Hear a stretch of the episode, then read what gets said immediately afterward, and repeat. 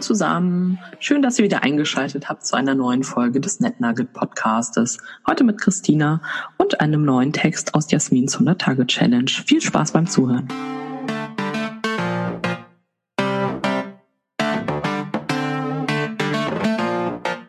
Ein Gespräch unter Autorinnen. Ich verstehe gar nicht, warum meine Fachbeiträge nicht gut genug sein sollen. Wer sagt das? Sie werden einfach nicht angenommen. Und welches Feedback haben Sie bekommen, zum Beispiel für eine Ablehnung? Ablehnung?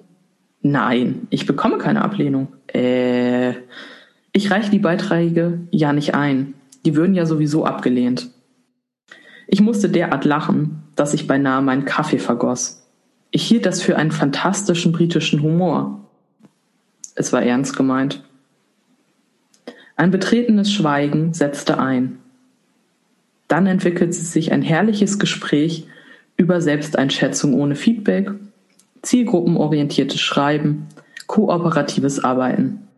Auf jeden Fall unterhielten wir uns darüber, wie sich zum Beispiel Texte von glanzvollen Ideen zu wertvollen Hilfen für andere entwickeln können, wenn man bereit ist, anderen so lange das Eisen zu schmieden, bis es geschmeidig oder auch knallhart einen Markt erobern kann. Ich meine, wer will das nicht? Die eigene Leistung bemerken und am besten auch noch weiterempfehlen. Alle anderen brauchen auch keine Netzwerke, sondern sind literarische Eremitinnen. Eremitinnen wollen nicht empfohlen werden. Die sind dann aber auch zufrieden mit ihrer Unsichtbarkeit. Ohne Empfehlung funktioniert das für alle anderen ab. Marketing ist bezahlt, daher leidet jedes Marketing an einem Glaubwürdigkeitsmangel. Wenn mir aber meine Freundin oder eine geschätzte Kollegin ein Buch empfiehlt, dann sieht es schon etwas anders aus.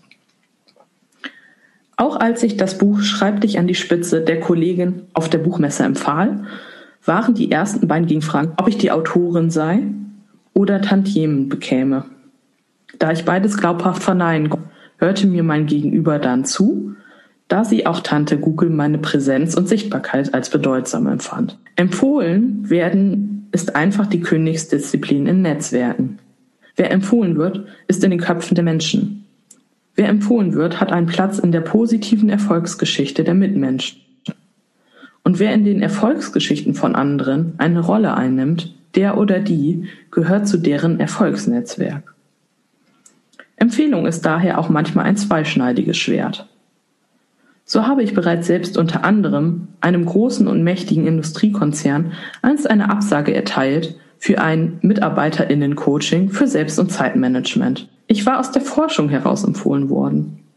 Bei der Auftragsklärung fragte ich, was denn passieren würde, wenn wir feststellten, dass die Kompetenzen für Selbst- und Zeitmanagement super sind, aber einfach ein zu hoher Lot im System herrscht. Nur mal angenommen, das dürfte eben nicht herauskommen.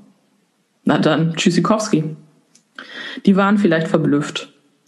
Eine Empfehlung muss eben auch passen. Darum prüfe, wer dich empfiehlt und wen du wem empfiehlst. Meiner Buchmesse-Bekanntschaft habe ich also erstmal ein Grundlagenwerk. Wer weiß, vielleicht saß ich da mit einer zukünftigen Literaturpreisin zusammen. Immerhin habe ich schon mit Sibylle Levi-Charow eine ganze Bahnfahrt von Berlin nach Hannover über die Sonnen und Schatten des literarischen Erfolgs austauschen können. Ich durfte sie alles fragen.